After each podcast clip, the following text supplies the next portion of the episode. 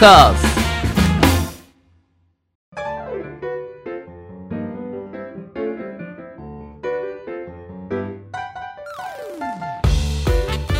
リスナーの皆様ご機嫌いかがでしょうか？e スポーツキャスターの R です。そしてアシスタントの中村優香です。今週もどうぞよろしくお願いいたします。よろしくお願いしますということで中村さん、あれれれ、はい、今日はなんかとても素敵な場所でね、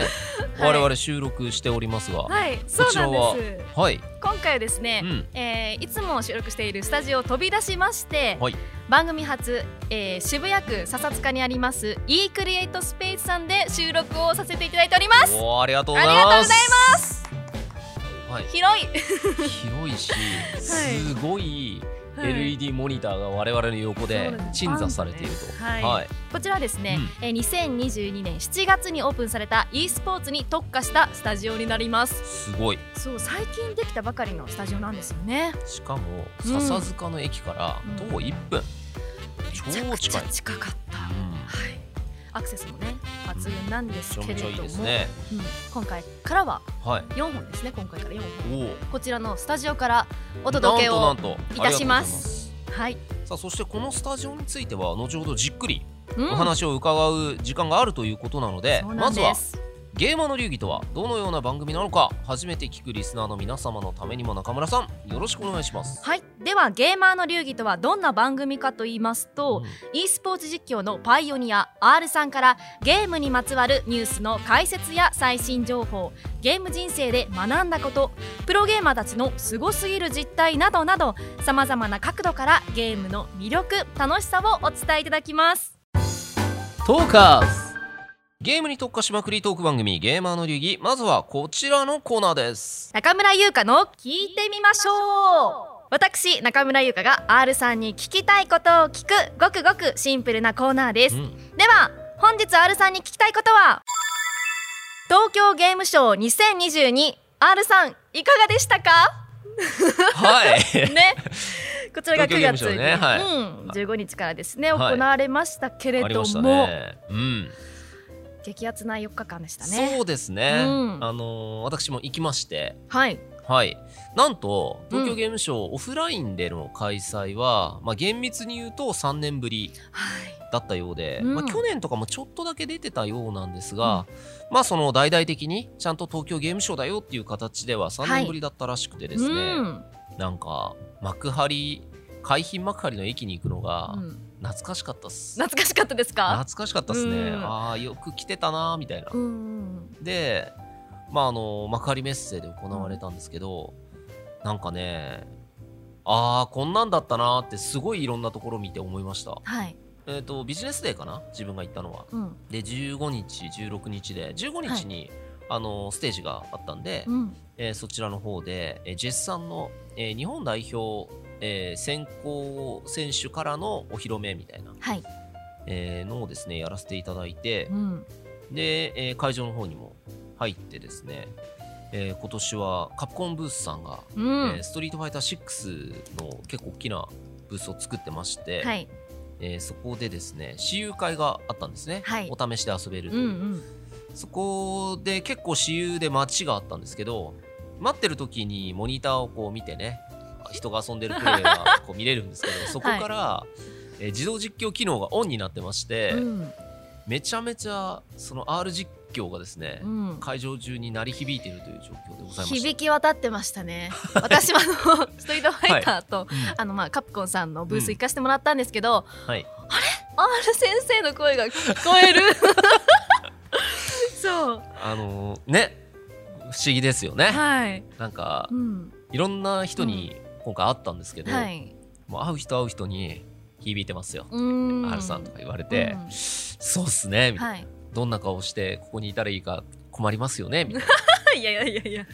ご本人がねそうですね。登場ということで。不思議な気分でしたけど、はい。うん、どうでした？実際聞いてみて。私15日と最終日18日に行ったんですよ、うんうんで「ストリートファイター6」は試遊が終わっててできなかったんですけど、あのこうブースの周りで、うん、あの他のお客さんとかの声をちらっと聞いてると、うん、いやなんかこの R さん実況めっちゃよくねみたいなのは聞こえてきました。おお、うん、ありがたいや、うん、でプレーとかも、うん、遠目から見させてもらったんですけど、うん、やっぱ実況あることで、こうやってる方も盛り上がりますよね。そうですね、なんか結構それは言われました、うん、他のブースも結構出展してて、はい、こう最新映像とか流れてる中で、ストリートファイターブースは流れてる映像、まあ、対戦映像が流れてるんですけど、はい、そこにいちいち実況が載ってるからやたら賑やかだと。なんかよくわからんが盛り上がってる感じがすごいすると。いうのは言われたし、はい、確かになんかこうなんか活気があるようには見えたから、うん、あでもこれって自動実況が、うん。こう一つ目指した部分ではあるんで、うん、あよかったなっていう感じはありましたね、はい、ストリートファイター6の私有も整理券ね、うん、配布されるくらい人気でしたもんね。そうですね、うん、聞いたんですよ。カプコンのあの知ってる？方々にも会って挨拶したんですけど、はい、そもそも今回ぐらい私有台がね何セットあるって言ったかな？PS5 と PC と PS4 版の私有台が用意されて、はい、なんか未だかつてないぐらい私有台を用意したんですよ。多かったです、ね、って言ってました。でそれでも整理券が出るぐらい、うん、その並びが多かったから、かなりあの手応えはありますっていうのと、はい、あと今回私有台で遊んだ人はその横に等身大のストリートファイター6のチュンリーの,、はい、あのフィギュアが可愛かったです、はい、それと写真を撮れる、うん、でその写真を撮ったものを、えー、QR コードからえー、ツイートすると、うん、あのステッカーの詰め合わせがもらえるっていうのが、かなり大盤振る舞いで、うん、自分もその記念撮影してステッカーもらったんですけど、はい、めっちゃ入ってんの種類が。えどれくらい入ってたんですか？え何種類？10種類ぐらい入ってました、えー、ストリートファイター6のあのロゴとかもそうだけど、はい、キャラクターごとのシール。みたいなのも、はい、シールっていうかもう完全なステッカーが入ってて、うん、なんかすごいやたら気合入ってるなと思って。なんか新作を私有できただけでもこうお客さんとしては満足感が高いじゃないですか、それプラスチュンリーと写真も撮れてお土産ももらえるっていう。すごい。あこれ例年まではなかったんですか？うん少なくともストリートファイターでこんな大盤振る舞いは見たことがない、そうなんですね。し、うん、今回の東京ゲームショウストリートファイター6に関して言うと、うん、えっと、初日の終わって23時から情報がありますって言って特番があったんですけど、うん、そこでめちゃめちゃいっぱい情報新情報が投下されたのね、はい、で新キャラクターの情報とか新キャスターの情報とかいろいろあったんだけど、うん、中で、えーと、新キャラクターの剣が出てきたんですよ、はい、龍剣の剣が。でおおってなってたんですけど、うん、なんと東京ゲームショウ中に、えー、ビジネスデーの2日目16日、なんとロムが変わって、はい。今日から剣が使えますと。いうのがサプライズでありました。うん。はい、でみんな「うおマジか!」って言って16日15日行った人も16日行って、はいうん、おっつって遊んで、うん、でまあ自分も16日も行って皆さんに挨拶してっていうのをやってたら「はい、R さん今日の夜も見てくださいよ」っつって言われて「うん、分かりました見ます」って言って16日の24時からまた特番があって、でそこで見たら。はい。またいろんな最新情報がもう目ん玉飛び出るような情報があるプラスなんと、えー、日本の公式テーマソングに「えー、愛しさと切なさと心強さと」という、はい、あの篠原涼子さんと小野哲也さんの全盛期、はい、こう出て200万枚ぐらい売れた、はいうん、もう伝説の名曲がリバイバルで、うん、2023年バージョンで勝つと。ね、篠原涼子さんがセルフカバーで出すっていうふうに大きくニュースになってましたね。なってました。はい、で16日の夜にそれが発表されて、うん、17日。17もうその曲がブースでかかってたらしいから、ね、仕事が早いっつって。さすがですね。だからね、うん、ストリートファイター6はねただならぬ気合がね、うん、やっぱり入ってるんですよね、はい、いやすごい。盛り上がってますね、うん、本当に。盛り上がってます、私あの、初めての東京ゲームショウだったんですけど、はい、いいですねあの、うん、1日目は一人で行ってきて、うん、2日目はあのうちの弟ゲームが大好きで、はい、愛知から弟を呼び寄せて2人で回ってきました、えー、で東京ゲームショウ10時開催そうですね。会場10時ですね、だったと思うんですけど、はい、弟がまず、はい、バイオハザードビレッジ。はいを一番にやりたいからって言って二人で。VR のやつね。そうです VR の。あれやばいよね。やばかった俺絶対できないと思ったの そうそう。あでこれ R さんが言ってたの。例の VR さんですよ。PTSD になったやつね。そうそうはいはいはい。あれすごくない？えあれ本当に怖すぎて、夜あの、うん。廊下歩けなかったです。でしょ？うん、危ないよあれ。うん、あれでコン初めての VR だったんですけど、しかもバイオハザーうん。ドで,、でリモコンを両手に持って持って。まあ、目の自分が主人公のイーサーになりきります、うん。での前目の前に敵現れたら、うん。自分が右手を振りかざすと、うん。ナイフもちゃんと敵に当たって、ものすごいリアリティというかうん。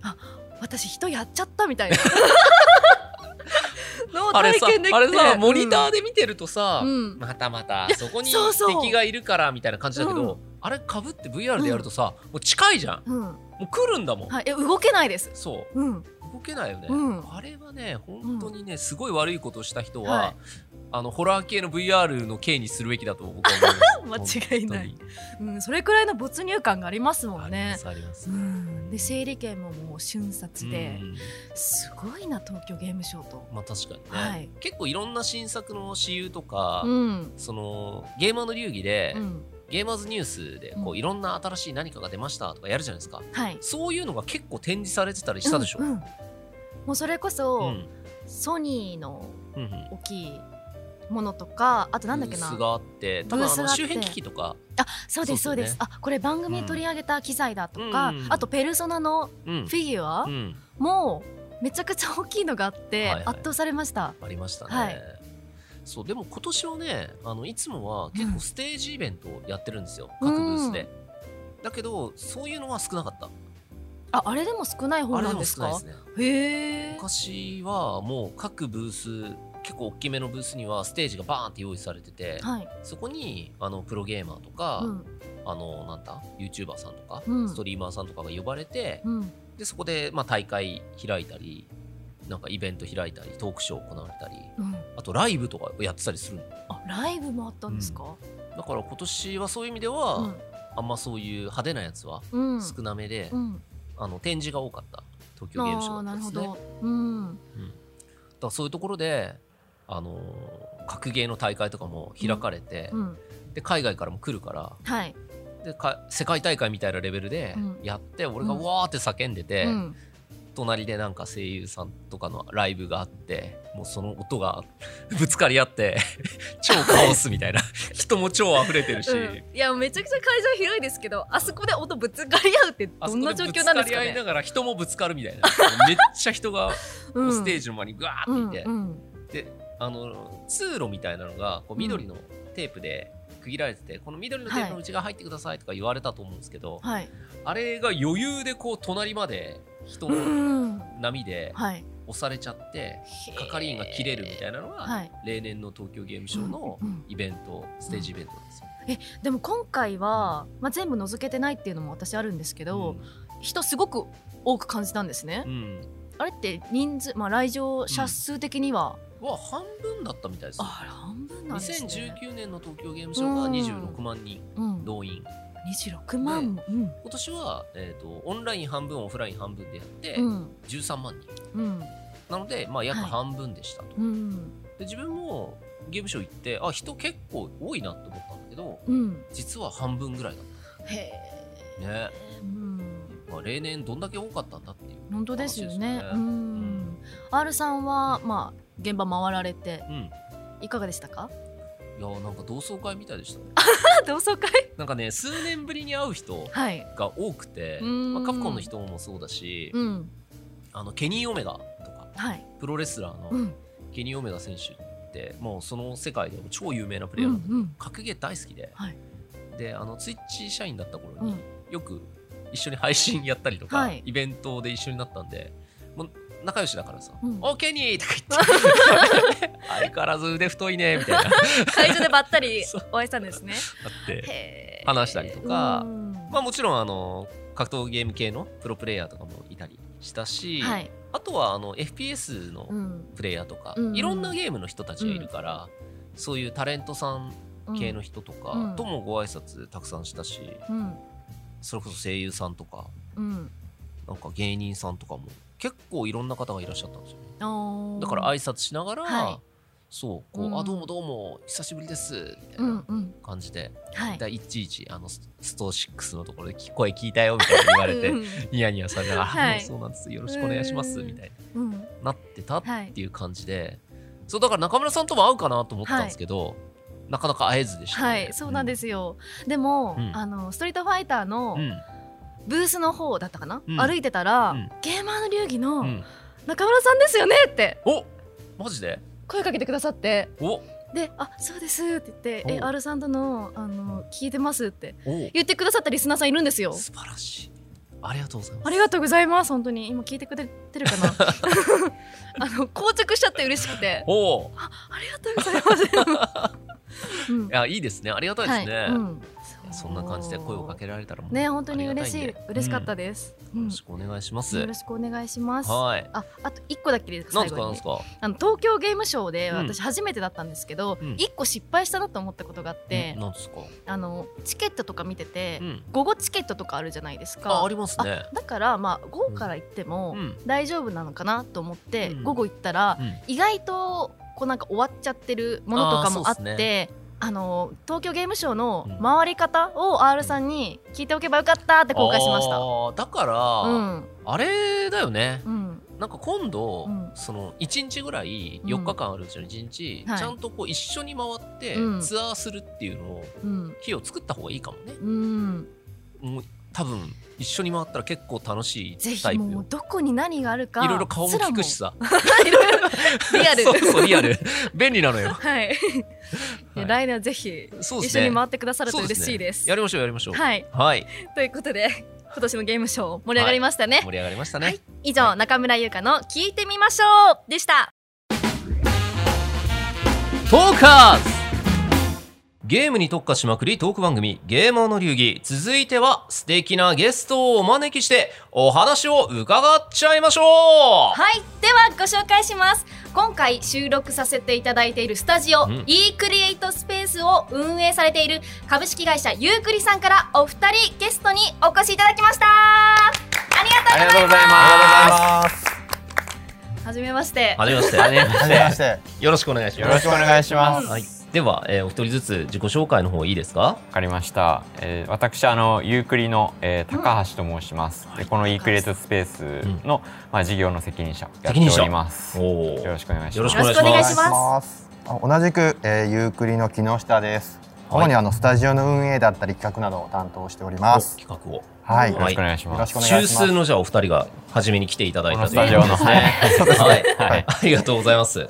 はい、ということでですね、あのまあゲーマーの流儀すごくゆるゆるとですね、いろんなお話を伺っていく番組ということで、うん、結構あのざくばらんに、はい、あの聞きたいことを聞いちゃおうかなという感じで、まずそもそもですね、この株式会社ユークリさんはどういった事業展開をされている会社なんですか？はい。えっと、こちらはですね、えっと、こちら設立しても42年になったんですけども、あの人材、まあ、紹介とか派遣の会社です。うん、であのクリエイターに特化したっていうところが一つ差別化になっていて、あのグラフィックですとかウェブデザインとか、そういった領域をのあの、まあ、クリエイターを扱ってるんですけども、はい、こう、えーと、次の領域というところで、うん、新しく新規事業として、うん、あのまあ、会長の一言声もありまして あの e スポーツなんじゃないかっていうのがありまして、まあ、去年からこう進めていて、あの4月に正式に発足しました。今年の4月なんですね。そうなんです。新しいですね。はい。部署自体は4月に。そしてまあここ今我々ですね、えー、こちらのえー、クリ e クリエイトスペースの方から、えー、収録をねさせていただいていて。めちゃくちゃ綺麗なスタジオ、ねありがとうございます。すよね。感動してます。笹塚駅から徒歩もう2分ぐらい、1分2分ですよね。そうですね。駅からまあ直通みたいな感じで来れて、でしかも結構すごいビルここに入ってんのみたいな、でかいオフィスビルの8階、はい、で実際中もねオフィスビルっぽいんですけど、はい、すごいぶち抜きのスペースに巨大な LED があると、うん、この辺も結構こだわりのポイントだったりしますか？そうですね。はい。あのまあ、このビル自体がまあ3月にできまして、うん。まあ、親会社があの持ってるビルなんですけど、は いで、まあ、あの我々がそこから、はい、e スポーツもやるっていうことで、スタジオ、まあ、運営をお任せされまして、はい、でそこからこう内装工事とかをしまして、うん、今年の7月にできたばっかりのスタジオなんですよね。スタジオが7月、はい、7月。にできたばっかりで。なんでおっしゃる通りその e スポーツもまあできるっていうのが特徴なので、もう設備はもう配信もできるのが全部揃ってますし、はい、あのまあゲーミングのデスクチェア、うん、PC そういうのも揃ってるので、うん、まあ対戦も迫力ある映像も出せますし、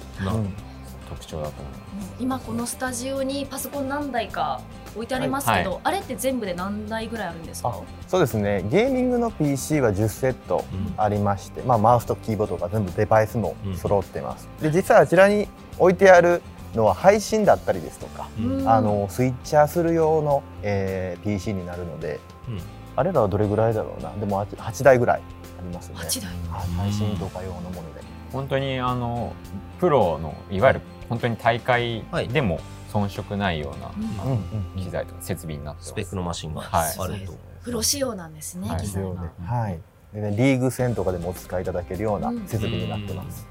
確かに。最近イベントもねたくさん増えてますね。増えてきますね、はい、中野さんあります？なんか一般的なことを中村さんからどんどん聞いてもらって、はい、俺はちょっとマニアックな 意地悪な質問を後で貯めとこうかな。ね、今のうちにちょっと、はい、一般的なやつじゃまずあのスタジオ入ってバンって目に入ったのが、はい、この目の前にある大きいスクリーンっていうんですか、うん。うん、これは何ですか？これはあの LED ビジョンにはなるんですけれども、うん、プロジェクターと違って、まあ、正方計画で何個か LED のパネルがはまっていて、うん、まあ、そこで映像を映し出してるっていう形なんですけど、はい、横が4.5メートル縦が2.5メートルもあるので、うん、すごい大迫力で映像をお届けすることができます、めちゃくちゃ明るいですよね。そうですね。これでも実は60%ぐらいの明るさに抑えてるんでもっともっと明るくできます。さっき映像見させてもらったんですけど、うん、没入感っていうんですか、はい、があってあありがとうございます。こんな綺麗な あるんだなって感動したんです。こう頑張って、あの設置しているもので、はい、あの意外と LED との間のピッチが狭くてですね、うん、2.9ミリとかって言われてるんで、うん、なのですごい細かい映像とかも文字も見れるので、うん、より迫力とか没入感あるんだと思います、はい、じゃあイベントここでやるときは、これ使って、はい、あのモニター以外の人人？も映し出せる、あはい映し出せます。大丈夫です。まあ、普通に人をね寄りで撮ったらすごい実物の何倍にもなっちゃいますよね。巨大ですね。しかも超高高解像度で。やばいやばいファンデーション。やばいしないといけない。ですねちなみにこのモニター結構そのぶち抜きであって、はい、えっと、距離が入り口までの距離が結構あるんですけど、はい、これ客入れも想定されて作られてますよね。そうですね、はい、客入りも想定して作っていて何人ぐらいそうですねステージとか置くような想定であれば、はい、まあ、座席で80から60は、うん、80からはい座れるかなっていうところで立席だとまあ120以上は入れるのかなというような形結構なキャパありますね。うん、か笹塚の一等地で、うん、本当駅から1分だからね、うん、それでそのイベントスペースって、うん、いやものすごい、しこのなんていうのかな。多分結構このスペースがこうワンフロアになってるじゃないですか、はい、だからあの机を並べたり椅子を並べたりで結構いろんなことができる、うん、あの作りになってるなっていう印象ですよね。うん、ありがとうございます。R さんにおっしゃっていただいて、はい、自信つきます、ね、あの結構 e スポーツあのなほにゃららみたいな施設に行かせていただくんですけど、はい。はいはい、結構その色合いがあるというか、うん、あの多分場所にもよるんですけど、例えばオペタクがあって、えっと、部屋が分かれてたりとか、うんうん、あとはなんていうんですかねそのもっと入り組んだ作り、もしくは、えーと、PC ゲームとかが備え付けで動かしにくいっていうのも結構あるんですよ。だけどここは結構その臨機応変にどんなことにも対応できるような作りになられてる、うん、ビルの8階っていうことであの窓なんですよね、そうなんですよ。2面が、はい、ですごい開放感があるんでなんなら e スポーツ施設っぽくない、その開放感も備えてる、それもなんかまたさらに可能性を感じるなありがとうございます、はい、今ちょうど実際雰囲気出すためにブラインド下げて暗くお届けしてるんですけど、はい、開けてしまうと本当に開放的なので逆に親子連れのイベントとかもしやすい、なんか確かになんか健全的な感じの雰囲気にそうですね。まあその暗くても健全。外のね。光太陽の光があるだけで健全さが出るというか、まあ基本ゲームってそのモニターの反射とかあるんで、うん、あの少し暗くしてスポットライトでっていうのは多いんですけど、うん、ただまあそれプラスそれもできるしあの外交もとら、うん、あのこうね入れられるよっていうのはすごい強みだなっていうふうに感じます。で気になる。じゃあここから突っ込んだ質問をね、はい、させていただきますけど、はい、まずこういった e スポーツ施設って今日本中でかなりたくさんできてると思うんですよ。でまあ、それぞれの e スポーツ施設が、えっと、時間貸ししてたりとか、うん、いろんな形で一般開放したりとか、うん、いろんな形で運営されてるんですけどこのまず、えー、ここに関してはどういう運営方針で、えー、作られているか実際運営されてるかっていうところはどんな感じですか、はい、一番の狙いとしては、はい、あのまあえっと、e スポーツに関わる、特に運営に関わる、うん、そういった人々が、はい、あのここのスタジオを使って、はい、まあ、スキルとか経験を積んでもらって、うん、その業界にこう就職なり、うん、こうどんどん羽ばたいてもらいたい。そんな思いがあって、このスタジオを作ってます。これは親会社というか会社自体が人材派遣会社だからこそ、まあ、登録してくれたまあ、要するに e スポーツでいう運営裏方の人たち、あのオペタクとかね、はい、こうやってスイッチャーとかいじってる人たちの技術を結構あれって現場に入らないとあの連動って上がんないんですよ。あ e スポーツ系ってやっぱそこが多分一番ネックで、実践でやらないとトラブルもあの体験できないし、あの経験値も上がらない。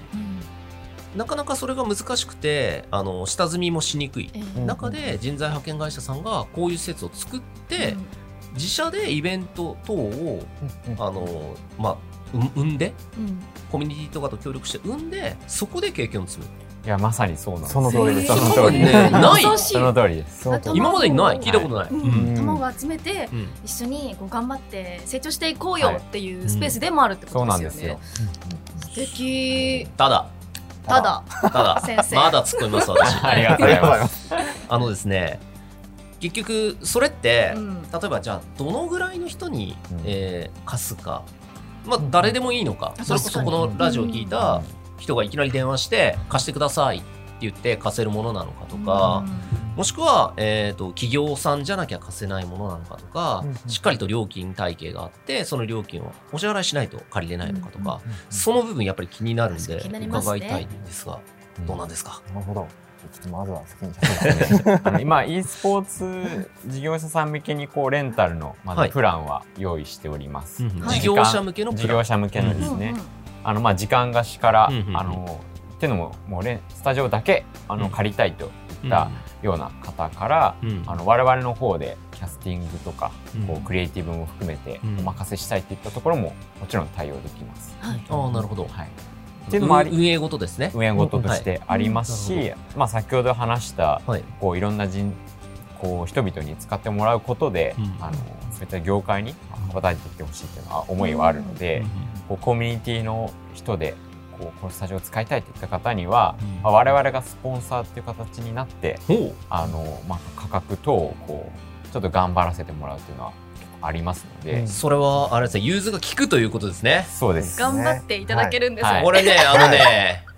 e スポーツあるあるで言うとあるある？みんなウィンウィンになりたいんですよ、うん、えっと、ウィンウィンになれない時に、はいウィンウィンを作るためにお金って発生するんですよ、だからコミュニティで頑張ってる人とかいやお金はないんだけどこういうところでやりたいってなったら、じゃあどうやったらこのスタジオもウィンになるかっていうのを考えてお話をすると、すごくその融通を聞かせてくれる可能性ってあるんですよね、実際ね。そうですね。我々もまだ7月できたばっかりで、どうしても知名度がないですから、そういった業界の方々に使ってもらうことで、こう我々も、ね、フィードバックいただけて、このスタジオよりよくできるので、あのまあ、まずはやっぱり使ってもらいたいなというのがあります。でまず使っていただきたい。そして、えー、いろんな方から、えー、まあ、その募集というか、うん、えー、お問い合わせを待っているという状態なんですが、うん、こういう施設でやっぱ一番ネックになるのは、え週末ってイベント結構あるじゃないですか。うん、でも平日ってやっぱりイベントって少ない。まだまだ少ない印象で、その平日あと昼間の稼働をどうするかっていうのが、結構いろんなあの e スポーツスタジオさんとか e スポーツカフェさんの、まあ、悩みの種というか、そうなんですね、うん、その部分ってどういうふうにお考えですか？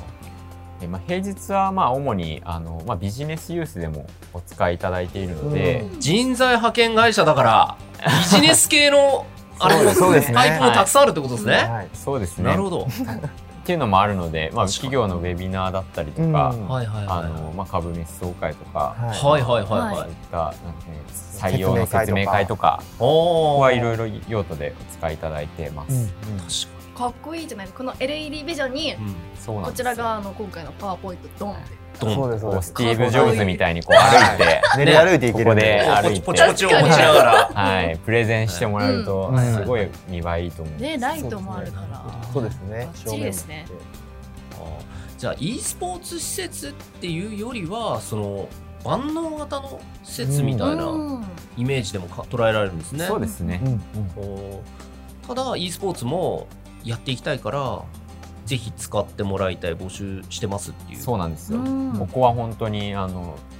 ビジネスであのユースで貸してるものよりも本当にその条件とか、はい、あと我々もいろんな形で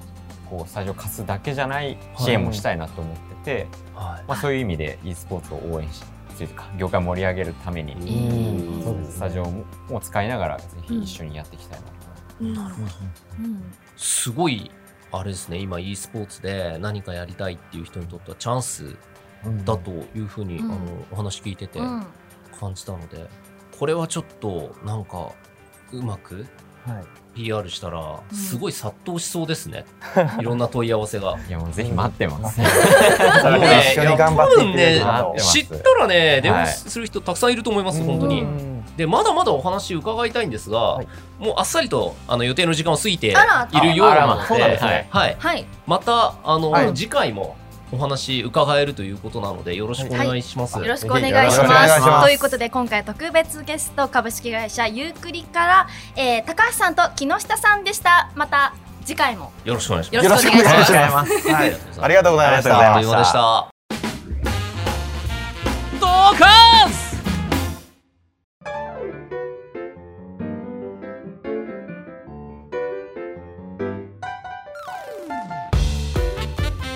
ゲーマーの流儀あっという間にエンディングのお時間です。R さん何かお知らせはございますか？はいえーとそうですね。直近で言いますとストリートファイターリーグが今、えー、始まっておりましてかなり、えー、もう第2節3節あたりでめちゃめちゃ盛り上がっているという中でですね、うん、9月の17日ぐらいに、えー、発売された雑誌「ダイムさん」というえー、大人のなんか趣味系の雑誌になんか e スポーツ特集が組まれまして、そこで、あのまあ、なんか名物キャスターから e スポーツの面白い見方みたいな感じで、うん、えー、まあ、記事を寄稿してくださいということで、寄稿させていただいて、まあ、こんな風に格闘ゲーム見ると面白いよみたいなのが少し書いてありますんで、はい、そちらもよければ、えー、ご覧ください。はい。番組では R さんに聞きたいゲームの質問疑問を募集しています本格的に選手を目指すには何をするべきか今気になっているプロゲーマーのことなどなどゲームに関することであれば内容はどんなことでも構いません。メールアドレス r アットマークトーカーズ 2021.com もしくは番組公式ツイッターにお寄せください。お待ちしてます。はい。はい。ということで中村さん、うん、東京ゲームショウ一言で言うと、はい、どんなんでしたか？サイコーでした。サイコーでしたか？異次元でしたね。まあまあ、まあ、なんか普段のこう現実から離れたような空間であ、うん、そうですね。非日常な感じだし、うん。はい。うん、多分その今までゲームは好きだったけど、うん、こういろんな視点でゲームを見ることもなかったと思うんで、はい、ゲーマーの流儀やっていろんなね話を聞いた上で、うん。はい、東京ゲームショウ行くと結構いろいろあ、うん、あみたいなね。そう学びもありましたし、行ってから、あここのなんかゲーム知らなかったけど、なんかもっと知りたいなと思って、ちょっと遊ばしてもらったりとか、うん、それこそあの社員さんとかもそれぞれいらっしゃったので、はいはいはい、どういうゲームなんですかっていうお話も聞けたりして、うん、あなんかすごいなんだろう1個のブースだけでも十分に楽しめるのに、うん、あれだけあったらもうね一日じゃ足りないなって。大体めっちゃでっかい袋もらって開幕にそうなんですよ。その中にどんどんどんどんあの、うん。いろんなものをもらって パンパンになって帰るみたいなね、うんうん。ショッパーがすごかったですどこでお買い物してきたのみたいな。すごい面白くて最高でした。ということで来年はじゃあぜひ一緒に回りましょう。はい。お願いします。はい、次回もゲーマーの流儀来週火曜日、えーにアップ予定となります、それでは来週も行ってみましょう。